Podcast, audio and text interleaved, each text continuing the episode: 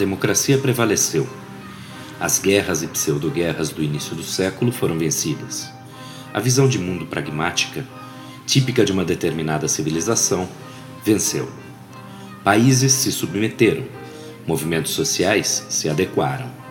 Apesar da grande tribulação, e mesmo devido a ela e ao desaparecimento de alguns estados que se seguiu, o mundo se estabilizou em torno da nova ordem.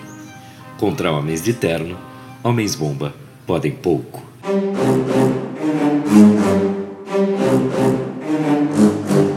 Hegemonias admitem concessões, acordos, ajustes. Quando transformadas em imperialismos, admitem apenas a submissão, com ou sem o uso explícito da força, mas sempre através dela. Ou a devastação do desviante, o inimigo supremo. Imperialismos nunca admitem a possibilidade de sua própria derrocada. E os indivíduos continuaram indivíduos, cada vez mais indivíduos.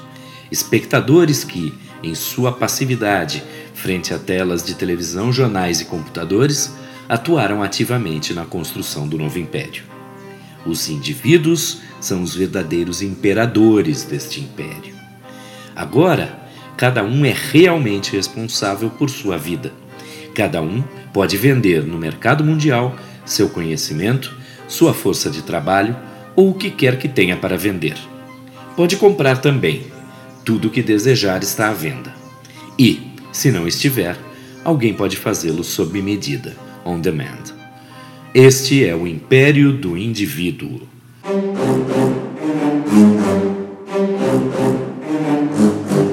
A modernidade venceu em seu projeto de emancipação do indivíduo, mesmo que para consegui-lo tenha alterado radicalmente o significado de ambos os termos.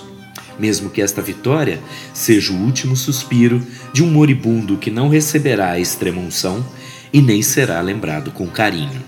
Em pouco tempo, não será lembrado de modo algum. Sua filha, agora madura, é ainda mais voraz e não se importa em devorar a mãe no pleno êxtase de sua vitória. A democracia prevalece. Música